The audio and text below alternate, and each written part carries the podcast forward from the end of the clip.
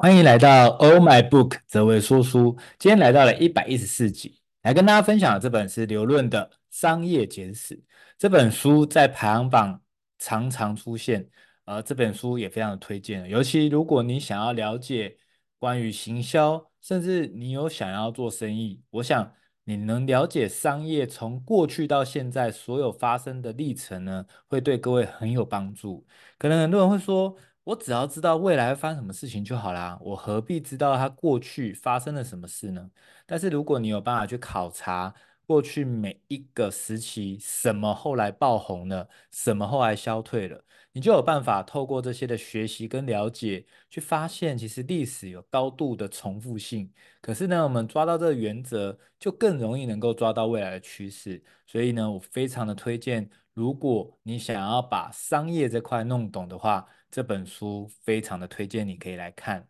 不过呢，这过程其实也有一个挑战哦，就是这本书当中有写了蛮多中国的例子，所以你可能在阅读上会有一点点的吃力。如果你对于这个中国的商业比较不了解，但是呢，你只要耐着性子慢慢的看哦，我想你也可以在这本书当中会非常的有收获。所以对我来说，我觉得我很庆幸有看到这本书，因为它厘清了我很多。关于商业的一些疑问，甚至对未来也会觉得更清晰。所以呢，整体来讲，这本书我非常推荐。如果大家对商业有兴趣的话，这一本必读，真的很棒。整本书在讲的是，其实我们从以前以物易物啊，可能有些人是捕鱼，可能是有些人是养鸡，可能有些人是做衣服。那我们透过交换的方式呢，能够让彼此生存得更好。因为可能对于捕鱼的来讲，他就是所有的技能，或是整个家族都在捕鱼，所以捕鱼这件事情对于他来说，这是他的专业，所以他可以做得很好。但是他可能要去做纺织，他可能要做衣服，并没有那么容易。所以他为了有穿衣服的需求，而改成花时间去学怎么做衣服，对他来讲，其实成本是很高的。那不如拿一样的时间去做他擅长的事情。这就是为什么早期。的商业开始成型，所以商业的本质其实就是交换，而这个交换如果效率更高，或者是交易的成本更低的话，事实上整个财富就会跟着提升。所以整个在商业的旅途当中，都是在谈论关于所谓的交易效率、交易成本，甚至生产效率、生产成本。我们发现，如果我们能够把刚刚这些的要素都能够提升优化的话，那么它本质上就可以让整个社会更加提升，同时呢，财富也会更加提升。所以整个商业进化，其实就是这些商人们不断的战胜资讯不对称以及信用不传递的这两个，来提升交易效率的过程。什么叫资讯不对称呢？也就是如果今天啊，我们讲买呃一个房子好了。我们不知道卖家他的底价是多少，那卖家也不知道买家他最能够呃符合、最能够接受的金额到哪，所以大家彼此不知道的情况下，我们就只能啊、想尽办法去谈到一个很棒的一个价钱。所谓的很棒价钱，就是双方都能够理解。所以很多时候，另外一个角度来讲，就是我们不知道它的底价，或者是我们不知道它的进货价。所以这就是资讯不对称，会导致我们的商业行为没有办法持续的把量做得很大。也就是说，如果商人能够解决资讯不对称的话，那这个商业行为的总体量呢，其实就会变得更高。而什么叫做信用不传递呢？如果今天你可能很信任你的另外一半，那你的另外一半如果诶突然需要呃钱跟你借个一两万哦，你大概。就是直接给他，对吗？但是如果今天是你的另外一半的老板啊，要跟你借钱，那大概你就会犹豫一下嘛。好，那如果说你的另外一半的老板他的女婿要跟你借钱，我想你可能连考虑都不考虑，跟他说没钱，对吗？所以你可以看到说，信用不传递，就是就算你再怎么信任你的另外一半，这个信用不会因此传递到。这个其他人身上哦，他还是会递减的。所以，我们如果能够解决信用的问题哦，我想就能够很好的去做交易。所以我想，我们市面上有非常多的机构，就是由解决资讯不对称，或者是解决信用不传递，而导致这个机构的成立，甚至他们也获得了巨大的财富。所以我想，我们就可以这样去理解。我们等下就来谈，那关于这个部分有没有哪样的好例子可以跟大家分享？整个在商业发展的脉络，其实是从原本大家彼此没有在交易，到可能开始一个点跟另外一个点去做交易，就如同可能捕鱼的跟纺织的他们去做交易，所以逐渐就形成叫做线段型的商业，也就是两点一线啊，那彼此很单纯的交易，看我几条鱼可以换你几件衣服。哦，那持续这样运作其实也蛮长的时间哦。那到后来就演变成所谓的中心型的商业。这个中心型的商业就是呃会有一个，比如说市集，或者是比如说百货公司啊、这样的概念，也就是大家要买卖哦，我们都去那个地方，我们去进行买卖，这个叫做中心型商业。而到后来又进展到所谓的去中心型商业。也就是我们都会希望，如果没有这个中心，那么是不是我们在交易的成本就会变得更低，而且我们的效率也会提升？讲更白话就是，我们可以不被这些的大财团抽，我们就能够交易的话，那事实上这样的一个脉络，大家就会非常非常的喜欢。哦，所以就如同可能我们在呃就是购买一些东西的时候，我们不一定像过往一定要去啊、所谓的这个。啊，市集去买东西哦，甚至我们现在网购等等非常发达。而你网购的过程中，你有可能买的对象，它本身是这个水果产地直销哦，啊，他自己种，然后自己卖，也有可能哦。所以你会发觉说，哎，好像现在买东西的那个模式越来越不一样哦。那当然，我们透过网络去买哦，其实现在还是网络的时代，就一样还是有中心型的这个。呃，商业模式为什么呢？因为你可能都是去几个大的平台去做购买哦。那如果你是去小的，你也会有点担心哦。不过在未来哦，其实现在已经有很多蛮做到这个所谓的去中心型的商业。那到未来哦，最终其实走到顶哦，就是会叫做全连接型的商业。什么叫全连接型呢？就是如果未来我们人与人之间的这个购买跟交流不再需要委外透过任何的平台、任何的中介，我们就可以买到我们要的东西的话，那你会发现成本就会极低哦。所谓的成本到底有哪一些呢？其实我们的整个交易成本哦，分为好几个。首先第一个叫做搜寻成本，也就是我们过往光是要买一个东西哦，我们要去找到就很不容易。举例哦，如果我们今天没有网络，好，那你也没办法 Google。那你今天需要可能买了一个，比如说呃锤子好了，你根本不知道哪里有锤子，你只能干嘛？你只能去问邻居。你问邻居说哪里有卖这个啊、那可能他跟你说五金行啊，哪里有五金行啊？你去街口问一下。哦，那当你到了街口去问，然后说哎这个东西他没有卖哦，你再去下一个城镇看一下。你看哦，光搜寻一个东西其实就很挑战了。但是现在大家都知道，现在网络这么发达哦，其实你只要上网稍微搜寻一下，其实你就可以找到了。所以你就会知道说，Google 本身哦，它就是大量的来协助各位能够更方便的搜寻，是不是？搜寻成本就大量的降低。而当搜寻成本大量降低的情况下，对于整个人类来说都是好事，因为我们会知道，如果交易成本高的话哦，最终这些的成本还是会转嫁在卖家，呃，转嫁在这个呃价钱上。那这个价钱呢，谁买单哦？其实是买家啊会买单。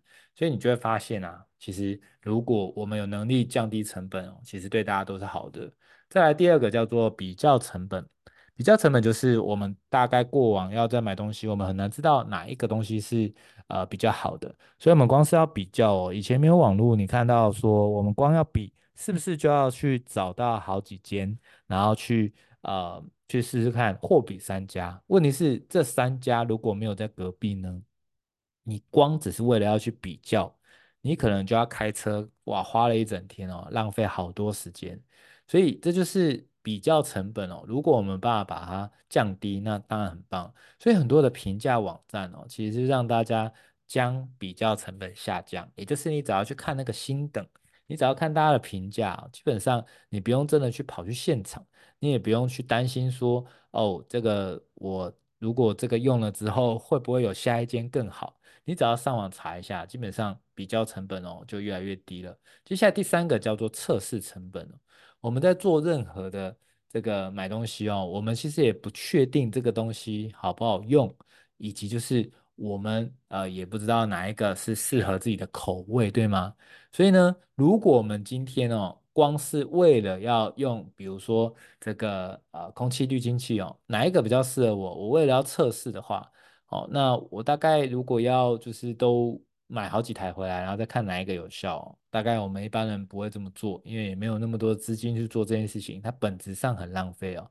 所以如果有些认证的机构，它替你测试哦，防止有问题。那是不是你就会放心很多？那厂商会为了想要让他的东西能够卖得更好，他就想要争取这些认证机构替他们做认证，去他们把关哦。所以对于很多哦，所谓的水很深的行业就是这样哦啊，比如说茶叶哦，比如说古董这种东西，我们这些外行人哦，他说这个很价值，这个是清朝的，这个是怎样的？基本上我们哪看得出来啊？这个都是长得差不多啊，所以很多时候如果有一个认证的机构，其实会让我们放心非常非常多，包括食材、食物也是一样啊。哦，我们说我们要买鸡肉，谁知道这个鸡肉是怎么样的鸡肉？哦，他说是放山鸡，难道真的是吗？哦，他说真的没有问题哦，然后很安全，那真的是吗？所以这些认证机构替我们把关，会让我们更放心。所以呢，这就是测试的成本哦，因为有认证机构的关系，就降得更低了。接下来第四个叫做协商成本哦，协商成本就是你在买东西还要跟人家呃议价，还要跟人家谈判哦，因为很多谈判的策略其实就很麻烦哦啊，比如说可能有些人会用这个叫做啊、不露面的人啊策略，意思是说。他就会跟你说哦，这个我做不了主，要再看看哦。就是这个协商一来一回哦，其实很吃心力，然后也觉得好烦哦。难道就不能就是单纯一点吗？哎，还真的没办法。很多的商业哦，彼此就是要斗智哈，彼此要用一些策略，想办法取得最大化的好处。所以这个协商成本其实也很麻烦哦。如果我们能够降低，其实我们的所谓的商业就可以做得更好。接下来第五个叫做付款成本。当我们要付钱的时候，其实我们会怕。比如说，你跟一个人买房子，你突然汇了两千万给他，那难道你就不怕说他消失吗？哦，所以呢，其实付款成本这个也是一个很大的挑战哦。所以像有些银行，它会发行一些所谓的信用证，或者是像买房子，它会进到一个第三方的旅保公司哦。所以你不用担心钱会付出去就不见。所以私下交易怕的就是这个，私下交易确实可以省一些钱哦。但是私下交易就是说，如果你对对方不了解，你怎么会知道他会不会耍你？你怎么知道他会不会在所谓的契约里面动一些手脚哦？那当然了，我们都会找房仲，事实上房仲也有很多很黑心的，所以我们付款成本呢，如果有能力降得更低哦，我想就可以帮助到整个商业更好。而第六个叫做运输成本哦，就是我们通常要做生意哦，如果东西产出来之后，要么有仓库，要么要寄货，如果我们能力降低运输成本，事实上就会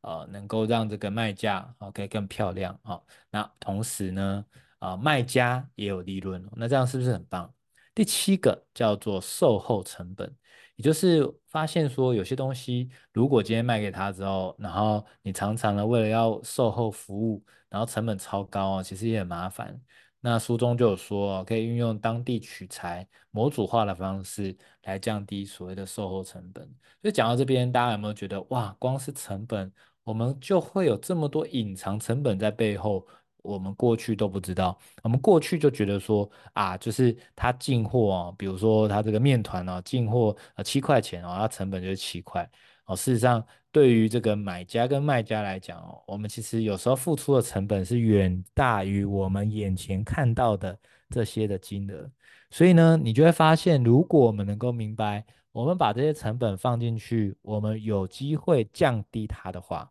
是不是我们东西就可以不用这么贵？当我们东西不用这么贵，那同时这个卖家他也有赚钱的话，而买家又可以比过去更便宜的取得这个东西，那是不是真的变得很棒？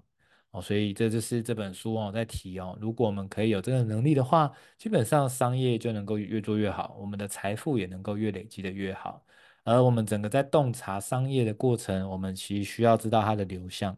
那它的流向的进步方向是什么呢？书中有很明确的跟大家讲，叫做连接。连接改变商业的方式有两种，一种叫空间折叠与时间坍缩。所以呢，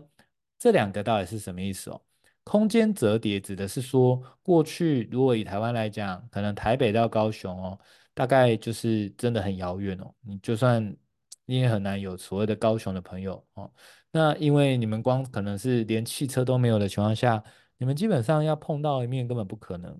哦，那你说打电话，那你也不会有彼此的电话，甚至以前也没有发明电话的情况下，你就会发现哦，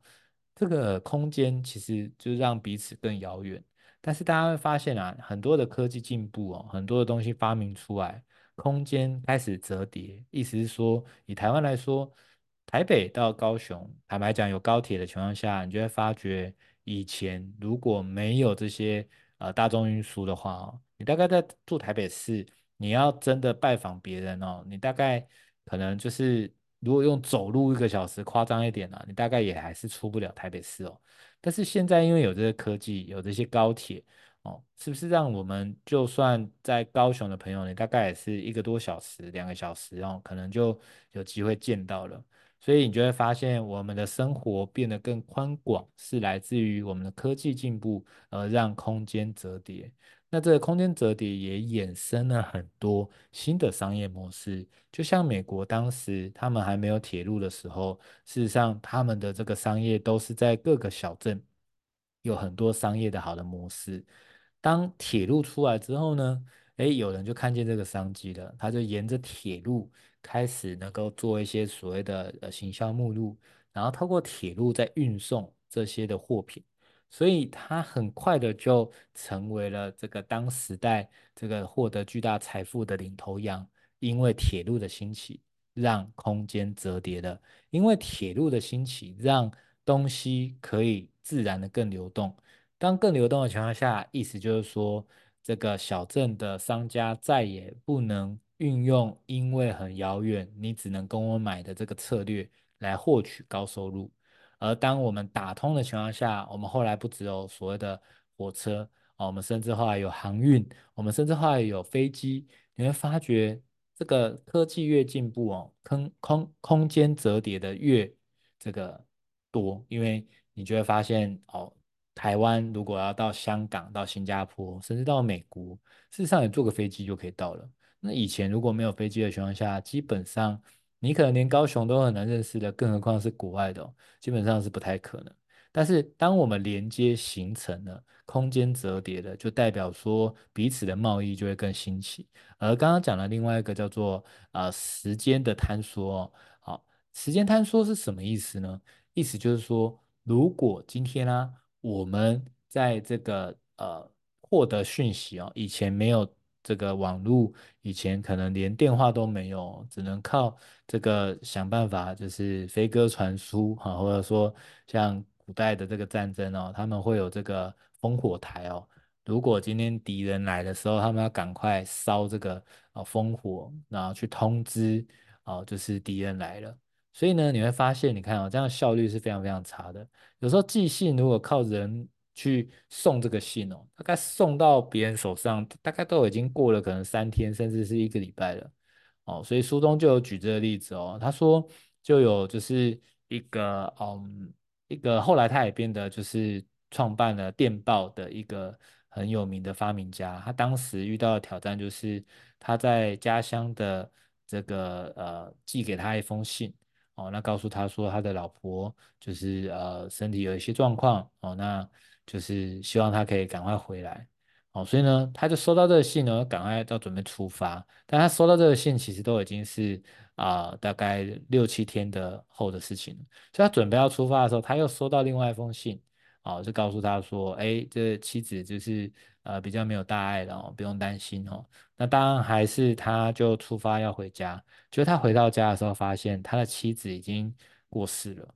所以你就会发现说。哎，对啊，他当时明明收到信是说不用担心，可是却其实这个已经是可能几天前的一个消息了，所以他就是因为这个原因哦，他痛定思痛，他觉得他想要解决这个问题，所以他就开始发明了所谓的电报的系统，然后就开始让大家能够透过打电报，就是我们常听到或是常知道的叫做摩斯密码那种方式哦，去让彼此通讯哦，可以是很瞬间的。那后来又有别人哦想说，哎，不要只是在国内，甚至可以用跨国的电缆哦，然后可以打电报。后来呢，当然这个大家都觉得很疯狂啊，可是后来还真的实现了，虽然花了好像九年的时间哦，真的蛮久的。可是你会发现哦，这个就是所谓的啊，刚刚讲的，如果时间不再会这样子 delay 的话哦，事实上很多的商业就会起来。所以当时那个电报兴起之后，他们发现啊，整个电报的使用率哦，大概有大概一半都是在讲跟商业有关的哦，不管是股票或者是可能一些啊、就是买卖的一些资讯哦。所以也就是说，当我们有这个科技的进步哦，事实上也加速了整个商业的前进。那我们怎么样前进呢？其实书中有讲到一个，我觉得非常的经典哦。他说，其实人要前进，就是先踩出左脚，再踩出右脚，接着再踩左脚。这是什么意思呢？听起来很有道理，但是我们到底可以怎么用呢？他说，当你踩出左脚呢，这个左脚的第一步就如同是生产效率的提升啊。不管我们过去开始学会用蒸汽，开始学会用电啊，你会发现我们开始生产东西的效率哦越来越快。当我们生产效率越来越快之后，我们要再踩出右脚，右脚是什么呢？其实就是交易效率的提升哦。所以就如同刚刚说的，以前可能买东西光是物流就要等好久哦，但如果我们买东西，它可以瞬间收到订单，然后瞬间出货，是不是效率的提升呢？就可以让商业的发展更好，呃，让全世界的每一个人都因此而受益。当我们右脚踩出去了，交易效率提升哦，接下来继续再踩左脚，就是我们可能继续有更好的方式来让生产效率提升哦。所以就是一直这样子左脚右脚的过程中哦，在过去的好几时期都逐渐的一直发明新科技，然后让商业更蓬勃发展。所以我想我们可以去预判、去预测的是，未来 AI 哦会提升更多生产的效率。好，那。我们如果交易效率要怎么提升呢？这个虽然还没有发发生哦，不过其实已经有公司在做了哦。就是马斯克其中一家公司，他就想要做一件事情，这也是书中提的，就是交易效率想要能够靠一个很重要的技术，叫做脑机互联。什么是脑机互联呢？就是你的头脑如果能够跟这个晶片或者是跟电脑能够直接相通。它如果能够穿戴一个东西，或是粘一个东西在你的大脑，然后它可以去侦测你释放出来的荷尔蒙，或是释放出来的一些化学物质，然后去判断，然后呢，它成为了输入的讯号，然后进到电脑里面，也就是你只是用想的，你可能只是想说，嗯，我要吃炸鸡，然后呢，你就成功的下单了，哼，那过没多久哦，它就送来了，哇，大家有没有觉得这很夸张，这个是很难想象的，因为你连 key 都不用 key，你连说都不用说，你只是用想的哦，用想的就下单成功。所以呃，这本书刘润呢，他其实是商业非常厉害的顶尖哦，他就有提到说，他认为接下来这个踩出的左脚跟右脚，可能分别就是未来的 AI 让生产效率提升，而未来有这个脑机互联哦，让效率。变得更高。当你交易效率变得更高的情况下，其实最终是人人受惠。所以我想看到这边，我就觉得哇哦，好精彩哦！如果没有看这本书，我们很难想象，哎，怎么会有这样的事情？这样真的可以落实吗？但当我们理解到，确实。对于过去的人来讲，他们看到有电灯这件事情，一定也很匪夷所思；看到有火车这件事情，一定也匪夷所思；看到有飞机这件事情，一定也很匪夷所思，对吧？所以所有的东西出现，其实大家都是匪夷所思的哦。所以呢，我想未来会不会发生这件事情呢？我们非常期待啊！当发生之后，我想这个科技的进步哦，可以帮到人类啊，其实是可以更多的哦。好。所以，我们接下来看哦，他在最后有跟大家说哦，整个大财团、大公司其实都在看趋势，而我们个人也不例外。但是他有提到说，不管我们做什么样的一个行业，我们要去厘清怎么样能够让自己有一个优势。那怎么样能够有优势呢？他有举例哦，他说，其实我们常常在赚的钱哦，是时代降临的红利。那这个红利指的就是它只不过是所谓的短期的供需失衡。所以，比如说，可能今天大家书中就说哦，在沙滩上大家玩得很开心，就有人发现说，如果我批可乐来卖给大家还不错，对吧？啊，有可乐冰冰凉凉，然后在沙滩上这样喝，哇，很过瘾诶。那当你开始卖的时候，基本上就会有别人跟着你一起卖啊，然后大家这个价钱就会越拉越低，越来越低，所以到最后哦，大概。我们就只能赚一波而已哦，那没办法长久，所以这样就蛮麻烦，也很可惜的。所以你可以看到说，其实市面上哦，大大概大家都在找红利在哪，但是红利这件事情确实赚得到，但是你只能赚一波的话，那是不是觉得很累啊？就是永远都只能一直看哪边有红利，捞一波就赶快走，捞一波就赶快就是会变得呃血流成河，或是会变得厮杀很惨这样子。所以事实上呢，对大家来说，书中有讲。如果你看见这些红利哦，你要想的是如何去挖你的护城河。所以他说，获取成功的关键是你要顺应商业进化的方向，抓住红利。接下来呢，尽早就地开挖你的护城河，你才能够守住所谓的利润。所以呢，我看到这边，我觉得好同意哦。大部分的人大概就是呃后知后觉哦，就是哎别人做什么我们就跟上。哦，那能够提早看到红利在哪的，其实已经很厉害了。但其实更厉害的是，看见红利抓住的同时呢，他又懂得去挖护城河。挖护城河的意思就是让别人根本没有办法跟你竞争，或者是他跟你竞争，他没有优势。所以，就算我们很多时候先做了一件事情，你先发优势可以赚取红利，给你挖护城河的时间。如果你今天先做了某一件事情哦，但是你没有在挖护城河的话，那么其实你的这个红利哦，到最后它可能也会消失，到最后可能就只能像打打工赚个工资而已哦，那好好可惜哦，你明明就是先做这个市场的，但是最后做红的或者是赚更多的却不是你啊，那为什么会这样呢？很多人会觉得说。抱不平啊，其实是因为你忘记要挖护城河了。那什么叫护城河？就是来自于没有竞争，来自于你有绝对的优势。而护城河有四种类型，也跟大家分享。第一个叫做无形的资产，这边分为许可跟品牌。什么叫许可呢？就是你取得了所谓的行政的许可或专利的许可。比如说华为在当时大家还在二 G、三 G 的时候，它就已经拥有多项五 G 的专利了。所以像现在已经是五 G 的时代了。大家就得就是付钱给华为，因为那是他的专利哦。那品牌的部分就是，当你是一个品牌哦，人家会想要跟你买东西，会想要跟你有交易行为，会想要买你的服务哦，真的就是因为你这个品牌，也不再是说一定是别人的这个产品比你好，但是你们的产品都差不多哦，就算你可能比较贵一点，人家会比较信任你。为什么信任你呢？因为品牌某种程度就像刚刚讲的，它可以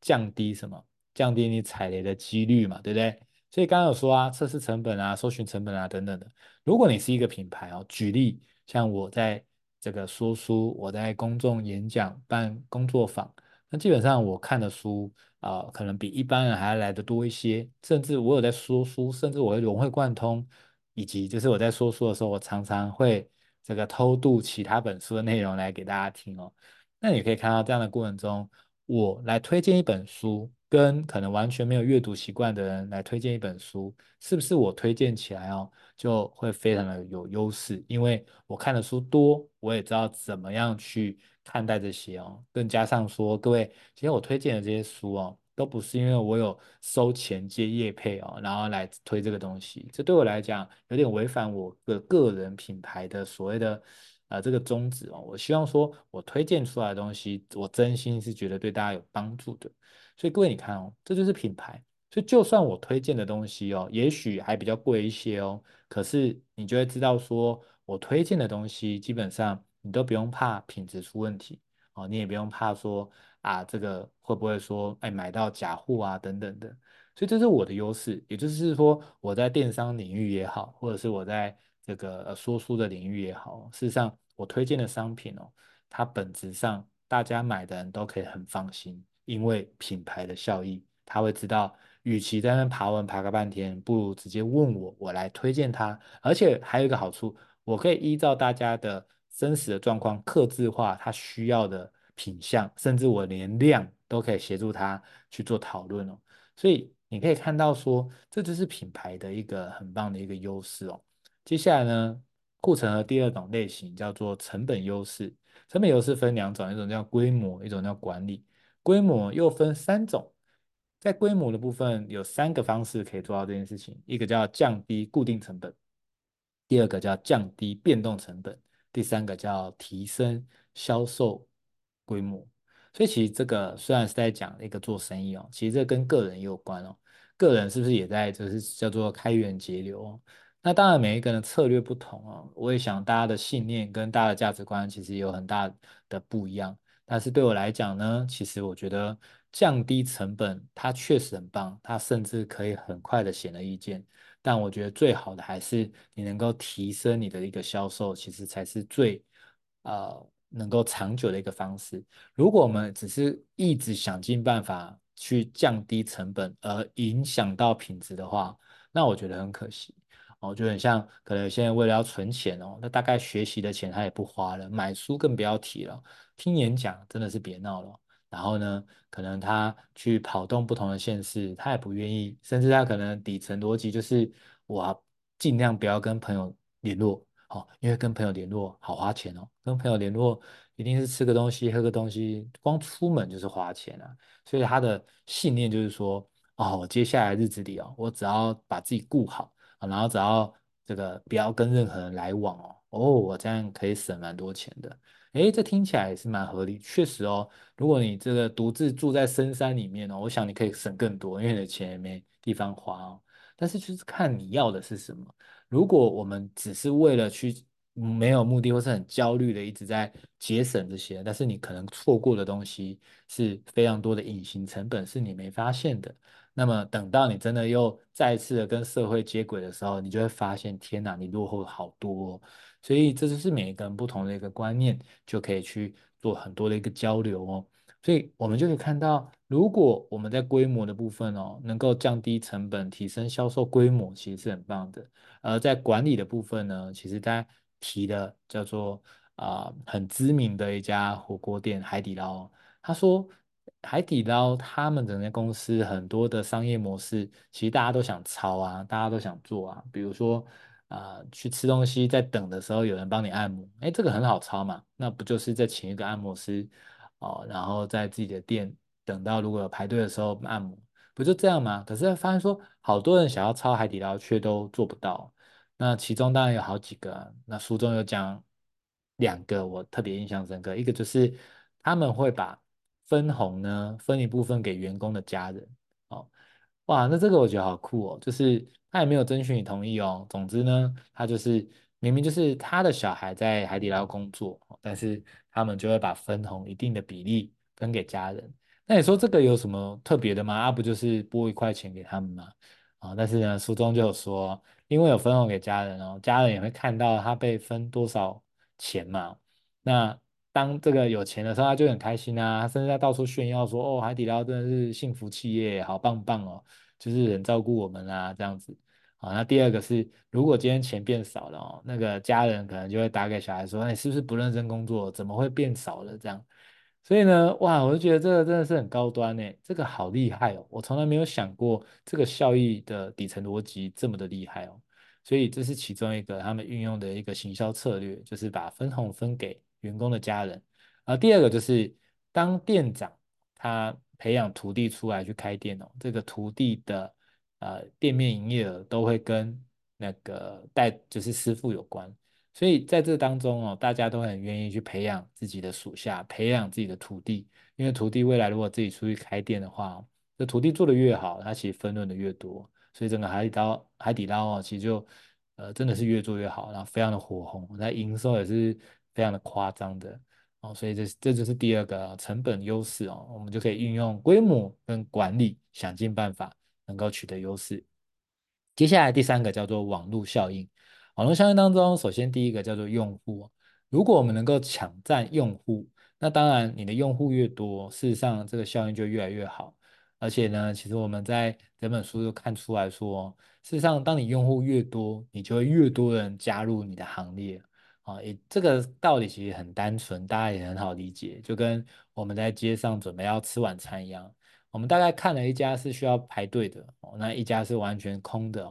当然，除非你真的很没有耐心，你懒得排队哦，你可能就啊管他的，就是吃饱就好了，我就去那间店里完全没有人的。好，否则呢，大部分人会觉得说，嗯，那这家有排队的哦，如果排一下下就可以吃到的话，我们还是去吃那个排队的，因为代表说他一定。相对来讲，好吃的几率很高嘛。那这个完全没有生意的呢，大概难吃的几率很高嘛。因为再怎么样也不会夸张到说完全没生意嘛。所以如果真的没生意，这个太匪夷所思，怎么会这样？所以大部分人不要不想要去踩雷，不想要去试啊。所以这就是这样啊，就是你的用户越多，基本上就会更增长。所以大者恒大哦，这个就是一个。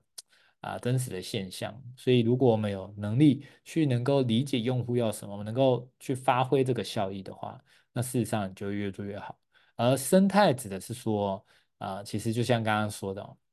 当你抢占更多的用户，大家看见之后，啊，以后大家就会觉得说，哎，我要用，我当然就是要去你那边，因为你那边人比较多嘛。或者是很多的平台，很多的 App 也是一样啊，啊，比如说我们现在都很熟悉的 Foodpanda 啊，然后是 Uber E 啊。我相信哦，应该在市面上也有其他的这种美食的这种外送平台，可是为什么我也说不太出来？因为大者恒大哦，就是它在没有名气的话，那很基本上可能连我都不太知道啊、有这样的 app 呃存在。所以你可以看到说，呃，我们懂得去经营用户哦，然后打造生态，其实也可以让我们的护城河变得更厉害哦。接下来第四个叫做迁移的成本。迁移的成本指的是啊，我们一般人都是习惯的产物，意思说我们很习惯不要做改变。哦，那在这个呃手机的部分哦，书中就有说，像能够滑动解锁呢，是苹果的专利哦。那很多人他会觉得说，哎，换来换去哦，还是苹果好用。但事实上，很多时候不是真的苹果比较好用，其实只是你习惯而已哦。所以书中有讲到另外一个吃的餐厅的例子哦，作者他就有一家特别喜欢哦，他到了上海去吃了啊，这别家之后，他就觉得说，嗯，这个味道好像不太对，好像还好哦。那后来他有机会刚好遇到了这个上海的这家呃餐厅的投资者哦，就是一个集团的老板就对了。他们在聊的时候就聊到这件事，他说啊，天哪！他就跟他说：“你知道那个我们这边这样多好吃吗？那上海那个我真的觉得不行啊，不好吃等等。”结果对方跟他讲的这句话，让他嗯，就是思考了蛮多的。他说：“哦，也许是你过去已经习惯了吃那个味哦，并不是全中国的人都喜欢吃那一间。也就是说，我们常常会被习惯所框架所绑住了哦。”那这个绑住的情况下，你就会诶，因为习惯了哈。比如说，对各位来讲，你可能已经习惯听泽维说书了。那我相信一定有很多很优秀的说书人，他也说了很棒的书。可是因为你已经习惯听我说了，而且你可能认识我，或是呃，我们平常在 Line 啊、FB 我们常常来往，所以对你来讲有格外的亲切感。而且你听的过程中，你可能不太清楚，或是不太知道怎么样下一步，你都找得到我。那我想这就是我的优势啊，因为这个别人不一定找得到，但是我是你熟悉的好朋友，所以你就会觉得，哎，听我的特别呃亲和力哦，所以未必一定是我讲的特别好，但是你你却特别的喜欢，也也许是因为习惯。好，再来就是资产哦，资产意思是说，这个在电信业非常常讲哦，就是以前我们在这些电信哦，其实是不能吸码的。那不能吸码换来换去哦，各位你都知道说，如果我们手机号码定下来之后，如果你换号码好麻烦哦，你要通知好多人哦，你甚至连名片都要重印，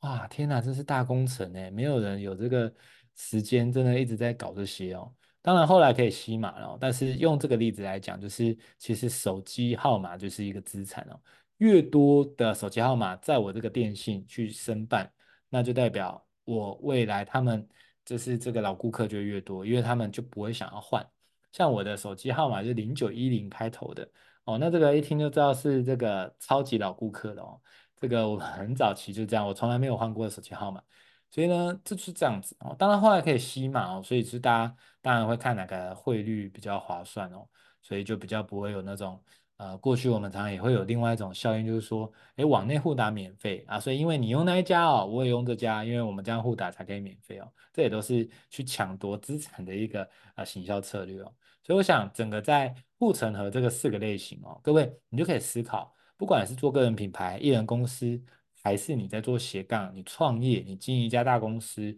你都要去想，你的护城河到底拥有了哪一个类型呢？如果你能够拥有的护城河越多，其实基本上你就可以确保你在这个市场或者是你在这个领域当中，你是可以真的是赚利润。你不只是